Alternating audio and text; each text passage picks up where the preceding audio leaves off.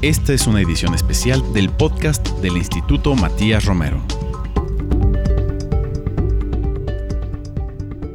¿Qué tal? Muy buenos días al auditorio que nos escucha a través de las plataformas digitales del Instituto Matías Romero. Nos saluda Alejandro Alday. Hoy, esta mañana, tenemos nuestro programa Las Relaciones Internacionales de México y contamos con la participación del programa de jóvenes del Consejo Mexicano de Asuntos Internacionales, del COMEXI, para hablar pues, de un asunto, de un tema muy, muy importante que ha tenido lugar durante los últimos meses, que es el impacto del COVID. Lo hemos tratado en nuestro programa desde distintas perspectivas, pero en particular vamos a hablar sobre cómo en la Unión Europea ha pegado esta pandemia. Hemos visto los casos de España, Francia, una situación de crisis que no se había visto en Europa quizá desde la Segunda Guerra Mundial. A la par de este tema sanitario y de la urgencia por desarrollar una vacuna y medicamentos para tratar la enfermedad, la pandemia también lo que nos ha mostrado y ha puesto a prueba es el modelo de integración y de cooperación en Europa. Tenemos a tres eh, expertos en estos temas. Les voy a dar la bienvenida y les voy a presentar a Georgiana Martínez Garnelo y Calvo, quien es directora general de Global Youth Leadership Forum. Ella también es presidenta y fundadora de la Fundación Hispano-Mexicana para la Educación, Jóvenes por México. Es internacionalista, tiene un doctorado en ciencia política con especialidad en relaciones internacionales por la Universidad Complutense en Madrid y ha sido participante a los foros paralelos del G20, el Business 20 y el Civil 20, que tienen que ver con sociedad civil y comunidad económica y empresarial en el caso anterior del Business 20. También está Romina Clamón. Hola Romina, buenos días. Ella es coordinadora de agenda en la Embajada del Reino Unido en México. También es internacionalista por la Universidad La Salle y se especializa en temas de la Unión Europea y Europa Central, por eso está aquí con nosotros esta mañana. Ella también ha tenido una experiencia en programas en la Comisión México-Estados Unidos en materia de intercambio educativo cultural. Y en tercer lugar, Está con nosotros Alfonso de Lao, también Alfonso te damos la bienvenida, quien es catedrático en la carrera de negocios internacionales del Instituto Politécnico Nacional, donde por cierto es egresado. Es analista también internacional de Grupo Imagen en el programa Miércoles Millennial con Yuria Sierra tiene mm, como parte de su formación estudios en historia de las relaciones diplomáticas de México por el Instituto Nacional de Estudios Históricos de las Revoluciones de México y cuenta con experiencia en impulso mm, económico internacional por la Secretaría de Relaciones Exteriores y en Market Intelligence por una famosa y prestigiada consultora global. Así que les damos la bienvenida. Gracias por estar aquí y gracias al programa de jóvenes del COMEXI. Muchísimas gracias por la invitación, director Alday. Saludarla a usted y a toda la audiencia que nos acompaña el día de hoy. Bien, vamos a comenzar a tratar el tema que hemos dedicado para este programa. ¿Puede compartirnos en primera instancia cuál puede decirse que es el impacto de la crisis del COVID-19 para la Unión Europea desde el punto de vista político, como modelo de integración, cómo ha afectado a la Unión Europea? Y después, compártanos qué arroja en lo económico, en esta primera pregunta vamos a tratar esos dos temas, después hablamos del tema de salud. A ver, Alfonso.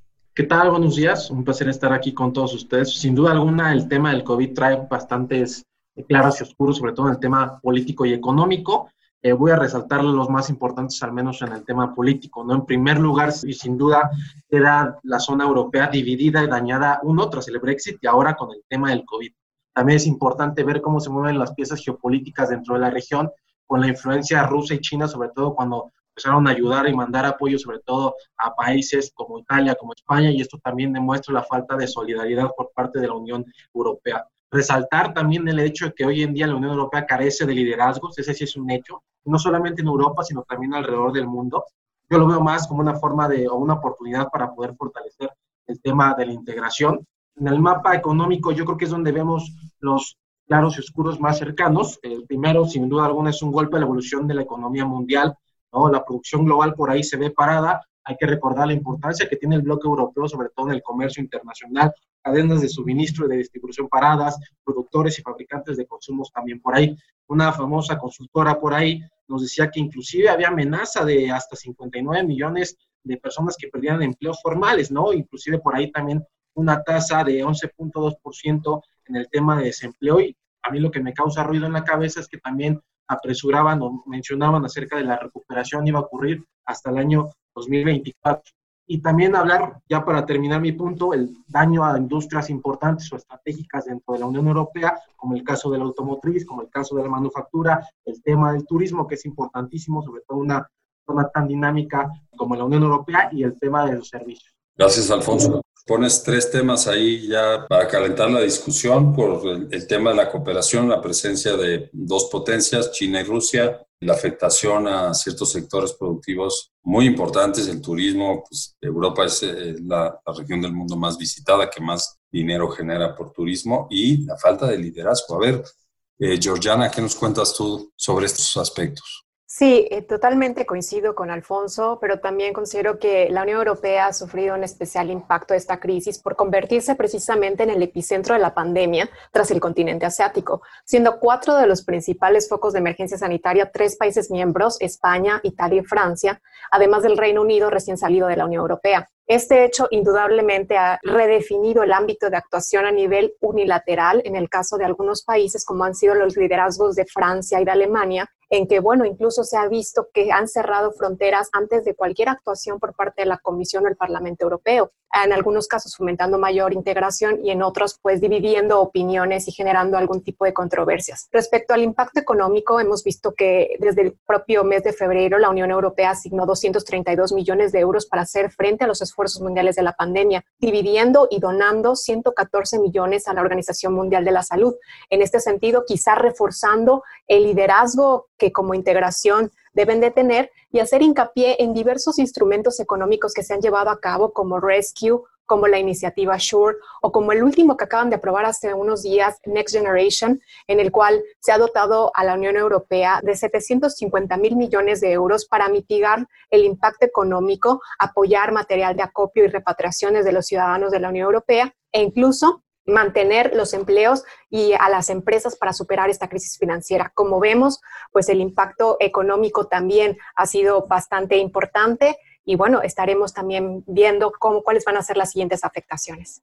Muchas gracias. No cabe duda que hay un efecto económico mundial por la pandemia. Hay estimaciones ya de recesión en, todos los países prácticamente, en algunos en mayor eh, grado que otros pero a todos nos va a pegar. En el caso europeo no es la excepción. Pero es cierto, ha desplegado también parte de sus programas, ha dedicado fondos para la cooperación intraeuropea y para la cooperación internacional. Al resto del mundo, en algunas regiones ya se está sintiendo la cooperación en millones de euros por parte de, la Unión Europea. Voy a plantear otra pregunta, a ver si Romina quisiera comenzar. ¿Cómo se valora, eh, en términos generales, la respuesta de la Unión Europea a la crisis?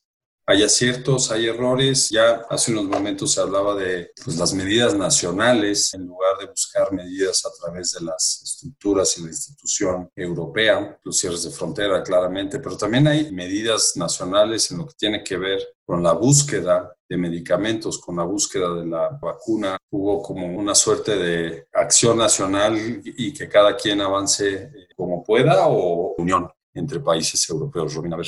Yo creo que la Unión Europea entró a esta crisis del coronavirus como el organismo supranacional que es. Realmente fue a coordinar los esfuerzos que países como España, Italia, Francia estaban haciendo para contener el coronavirus, ya que no podían tener ellos mismos diferentes medidas, sino deberían de verse como un todo.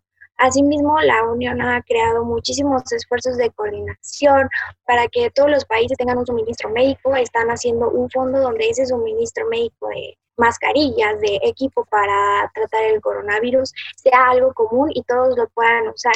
Recordemos que algunos de los países de la Unión Europea han tenido muchísimos problemas para asegurar el suministro médico al principio de la crisis.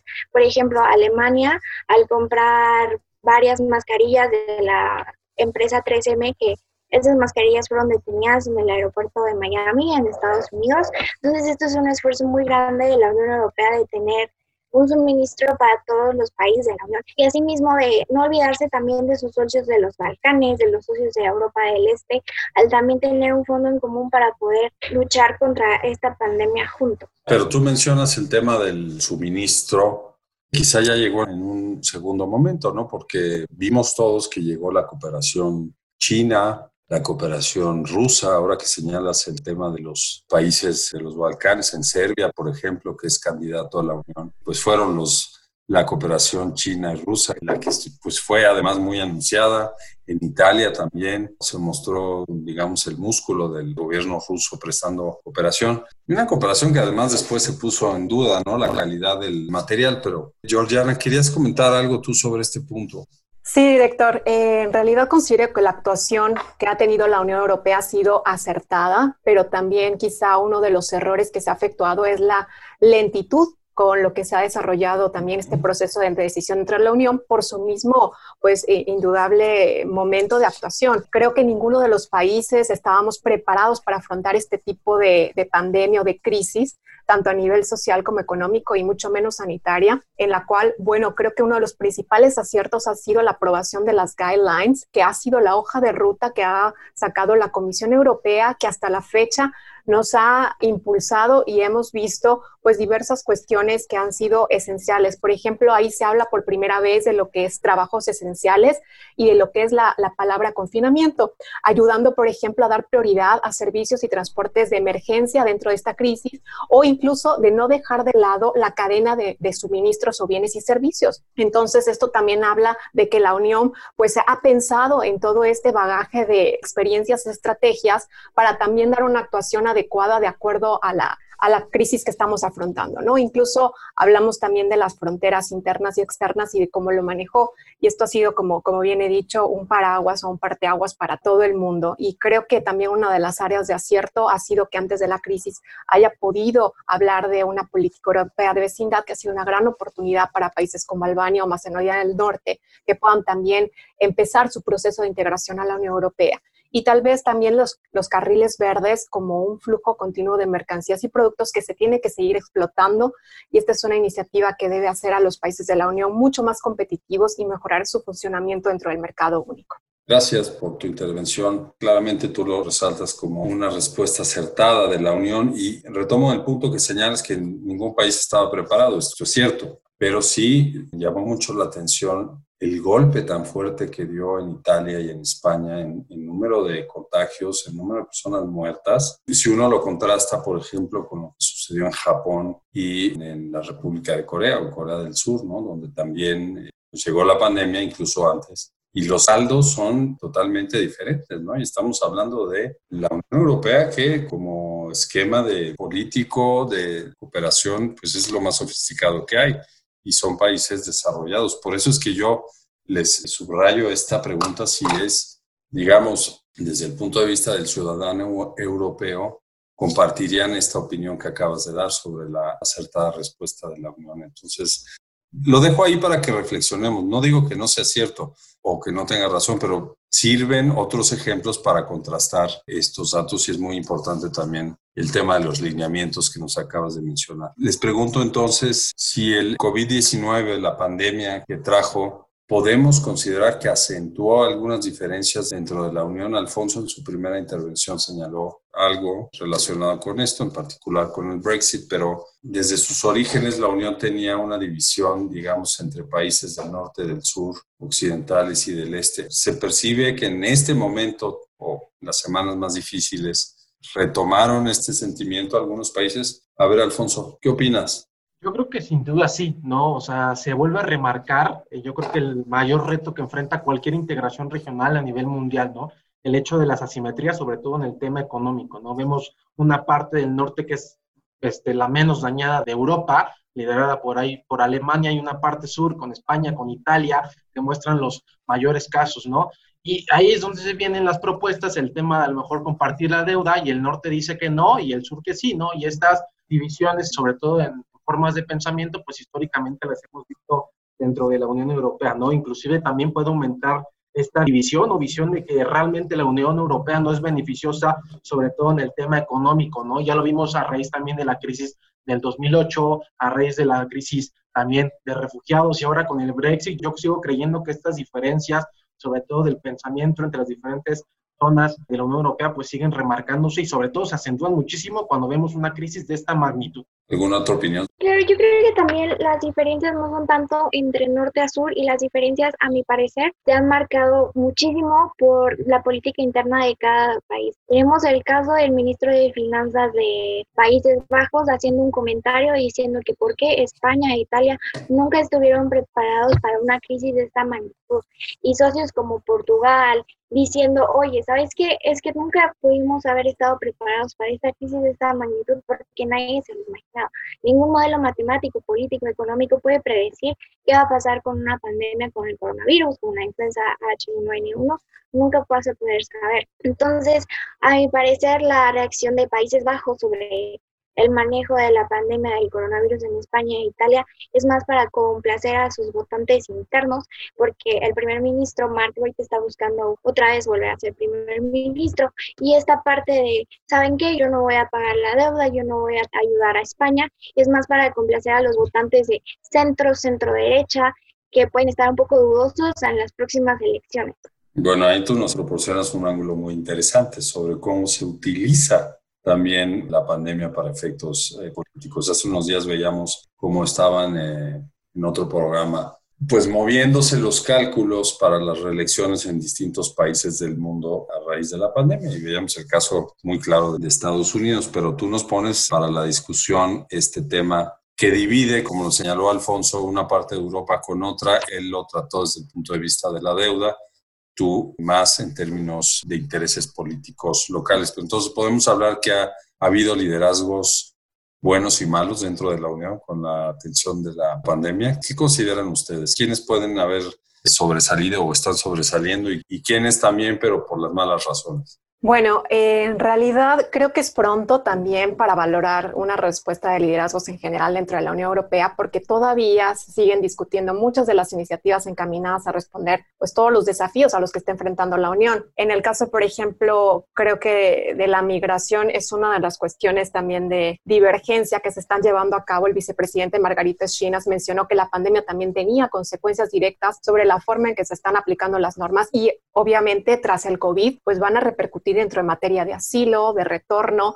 y que van a ser incluso mucho más duras, ¿no? Entonces, esta cuestión pues depende de cada país, lo aplicará de acuerdo a sus procesos internos, a sus legislaciones, a sus directivas, pero indudablemente recrudecerán tema, por ejemplo, como huellas dactilares, más entrevistas personales, más temas que podrían poner en jaque esta cooperación, ¿no? Y otro que yo creo que se ha mencionado anteriormente es el tema de la economía y el presupuesto como el hecho de que Francia y Alemania precisamente puedan pedir que se emita una deuda de la Unión Europea a gran escala, y en otros casos, como bien lo ha comentado Alfonso Romina, Austria que no permite que se aumente el techo de gasto, Dinamarca que tampoco lo quiere, los Países Bajos que quieren hacerlo a través de créditos y Suecia y Finlandia que tampoco están aprovechando eso, ¿no? Entonces, Creo que la propia vicepresidenta Ursula von der Leyen ha dicho ¿no? que el presupuesto será una de las cuestiones definitorias y la nave nodriza para que se puedan redefinir este tipo de liderazgos. Alfonso.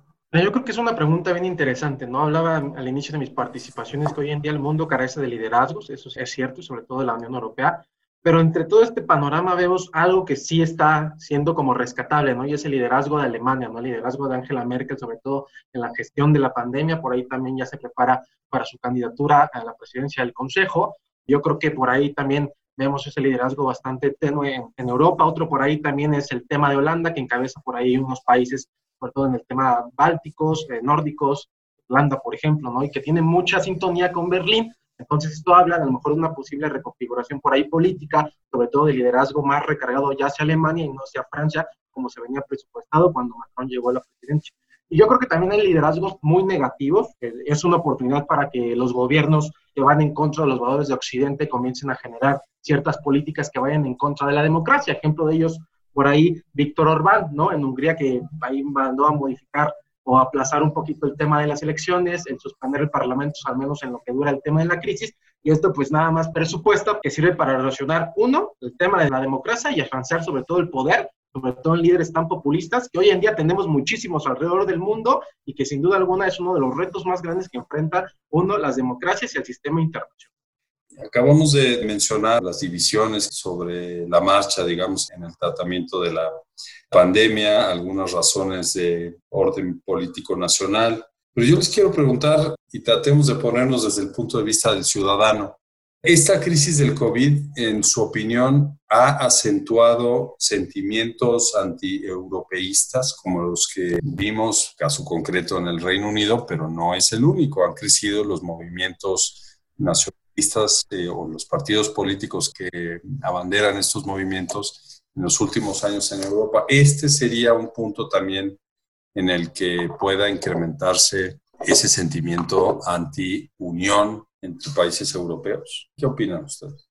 Sí, es una pregunta muy interesante porque efectivamente la Unión Europea viene de combatir la desafección de los ciudadanos tras este referéndum con el Reino Unido y en el cual justamente antes de entrar a la crisis del coronavirus, pues se planeaba realizar una asociación estratégica, ¿no? Enfocada a redefinir este papel pero también pretendía firmar una asociación basada en valores, en temas económicos, en igualdad de condiciones. Y yo creo que aquí muchos de los países también pues vislumbran esta parte estratégica y se preguntan también cuáles son las cuestiones que también les viene a beneficiar al pertenecer a la Unión Europea, ¿no? Porque estamos ante una crisis que sin lugar a dudas también bajo el paraguas de la Unión Europea también sabemos que muchos de los países del sur, como es el caso de España e Italia, no la podrían sortear o solventar adecuadamente. Entonces esto también hace que los ciudadanos se sientan preguntándose qué es lo que realmente la Unión Europea les está ofreciendo. Y en este caso considero que la Unión quizá debería comunicar mucho mejor este tipo de estrategias y de instrumentos políticos y económicos que está llevando a cabo para que precisamente los ciudadanos no sientan esta desafección.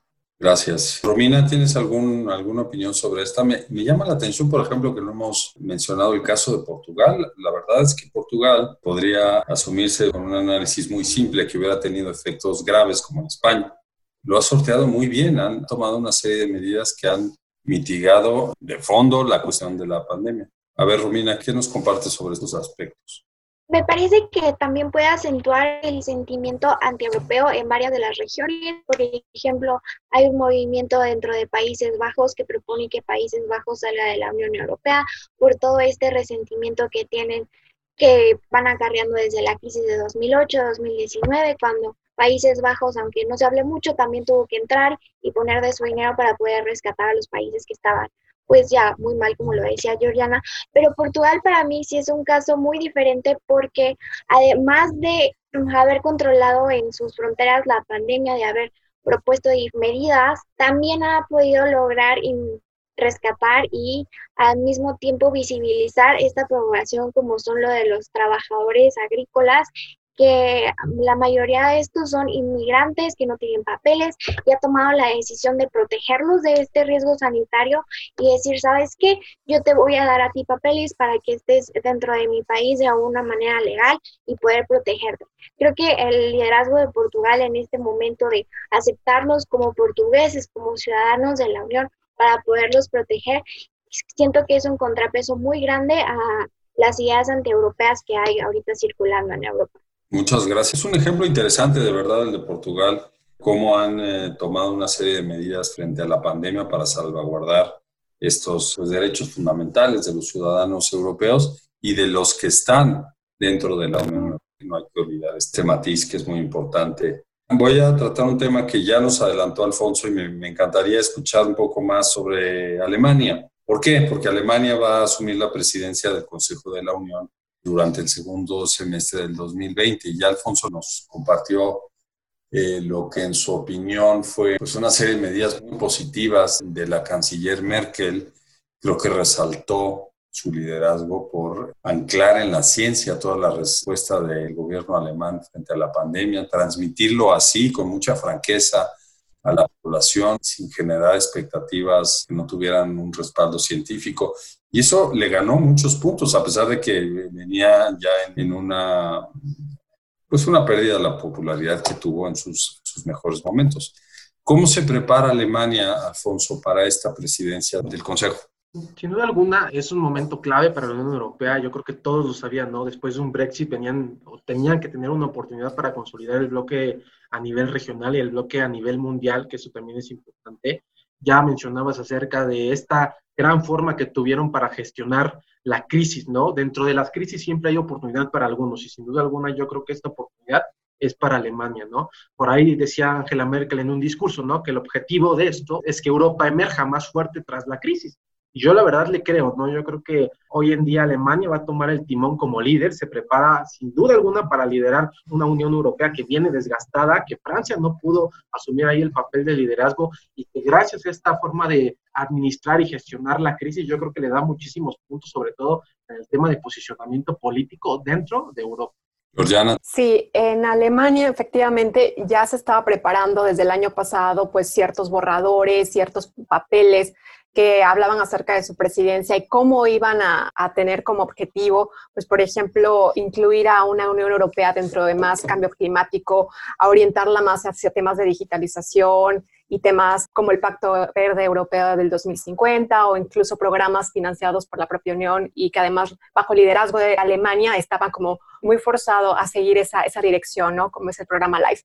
Pero ahora mismo está redefiniendo su estrategia porque sabemos que ha sido una de las cuestiones pues más tremendas que ha impactado al mundo. Entonces, sobre todo empieza con el planteamiento de las nuevas redefiniciones, con el tema del Brexit, el tema con las relaciones de China y Rusia y sobre todo revisar pues un poco las prioridades relacionadas hacia la crisis económica, ¿no? Lo que quiere realmente Alemania es centrarse y ver efectivamente cómo va a paliar estos efectos en materia económica para avalar la deuda común y pagar dicha recuperación. Les quiero hacer una última pregunta a los tres porque ya estamos por cerrar el, el tiempo del programa. ¿Cuál es, en su opinión, este balance que se puede hacer de la gestión de la pandemia en la Unión Europea a partir de las estructuras que tiene? Gran parte de la fortaleza de la Unión son sus instituciones, pero también un punto de crítica es cómo ha proliferado la burocracia a nivel europeo y en algunos países los ciudadanos lo hacen muy marcado cuando tiene que ver pues con las cuotas que se tienen que pagar y la inversión que se hace en los países para mantener las instituciones de la Unión. Les pediría un último comentario breve de evaluación personal sobre esta gestión que ha tenido la Unión a partir de su estructura. Sí, claro. Sin duda es un gran reto después de que la Unión Europea ha venido siendo golpeada por estos temas de separación, de salir de la Unión Europea, sobre todo después de que hubo nuevas elecciones dentro de los principales órganos de gestión de la Unión Europea, como lo es el Parlamento, como lo es el Consejo Europeo, como lo es eh, la Comisión Europea, donde hubo diferentes acomodos como piezas de rompecabezas. Creo que realmente es una oportunidad muy grande que tiene la Unión Europea para demostrar que como organismo supranacional puede seguir apoyando e incluso llevarlo más allá al poder coordinar la gestión de la pandemia del coronavirus y sobre todo poder coordinar las otras iniciativas que tiene, como la investigación de una nueva vacuna. Como si esto pues, nos vuelve a pasar, poder tener un fondo donde tengamos material médico y podamos distribuirlo, donde también están pensando en sus socios que no son parte de la Unión, pero pues comparten territorio, comparten fronteras, comparten historias. Creo que esta es una gran oportunidad para la Unión Europea después de haber venido muy golpeada para poder resurgir y ser esta parte que pueda ser un contrapeso a grandes factores del mundo. Gracias, Romina, y gracias por tu participación. Georgiana, ¿quieres hacer un comentario final? Sí, director, muchas gracias. Como comentario final, considero que, bueno, coincido muchísimo con las palabras que decía el expresidente del Parlamento Europeo, el español José María Gil Robles, que decía que existe en Europa a, diversas velocidades, ¿no? Distintas. Entonces, creo que efectivamente coincido con él en que esta crisis también va permitir que la Unión Europea evolucione y apueste por una mayor integración y cooperación, pero siempre y cuando sea un enfoque coordinado, por supuesto, ¿no? Creo que también están buscando y efectivamente redefiniendo este tipo de liderazgos al dentro, al interno de la Unión, para que la Unión Europea hable con una sola voz, no con 27 ni con medidas unilaterales. Y en definitiva, la Unión Europea creo que se juega su futuro, su razón de ser y su liderazgo frente al mundo y sobre todo frente a los Estados Unidos y China. Gracias, eh, Alfonso. Comentario final. Para, para concluir rápidamente, sin duda alguna, es el reto más grande que la Unión Europea ha enfrentado, inclusive desde la Segunda Guerra Mundial. Eso es importante. También resaltar que la recuperación del mundo va a tener mucho que ver con la recuperación en China, la recuperación en Estados Unidos y sobre todo de un bloque económico como lo es la Unión Europea. El porvenir del futuro de la integración dependerá mucho de la administración y de la respuesta que tenga ante la crisis, ¿no? Sin duda alguna es una oportunidad para fortalecer recuperar liderazgo a nivel mundial, de demostrarle a sus ciudadanos y al mundo que la forma para resolver los problemas en común es en conjunto, ¿no? La forma de convertirlo en conjunto y también resaltar que pueden venir muchísimas modificaciones dentro de ese bloque regional y alrededor del mundo, como en temas migratorios, como en temas de medio ambiente, como en temas de comercio y comercio digital por ahí, el tema de las fronteras y el tema de la tecnología, yo creo que son punta de lanza para el porvenir de la Unión Europea.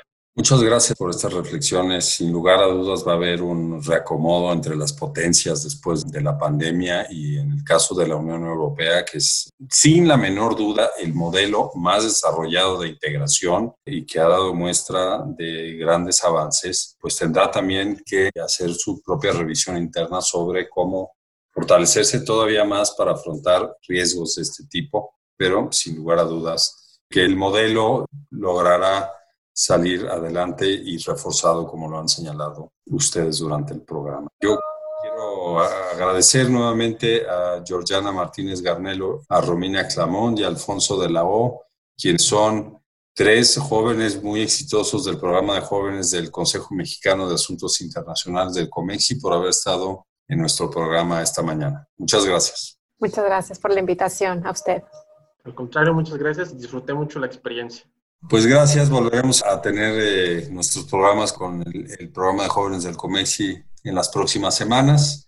Quiero agradecer a nuestro auditorio por su atención. Les invitamos a que nos escuchen a través de nuestras plataformas digitales, en SoundCloud, en Spotify, a través de nuestra página web, nuestras redes sociales. Chequen este y todos los programas que producimos en el Instituto Matías Romero sobre relaciones internacionales. Quiero agradecer también muy especialmente a la producción estuvo a cargo de Ana Teresa Sainz, a la realización de Jorge Escamilla y la operación técnica de Gilberto Díaz. Yo me despido, soy Alejandro Alday, director del Instituto Matías Romero. Nos escuchamos hasta la próxima. Esta fue una edición especial del podcast del Instituto Matías Romero.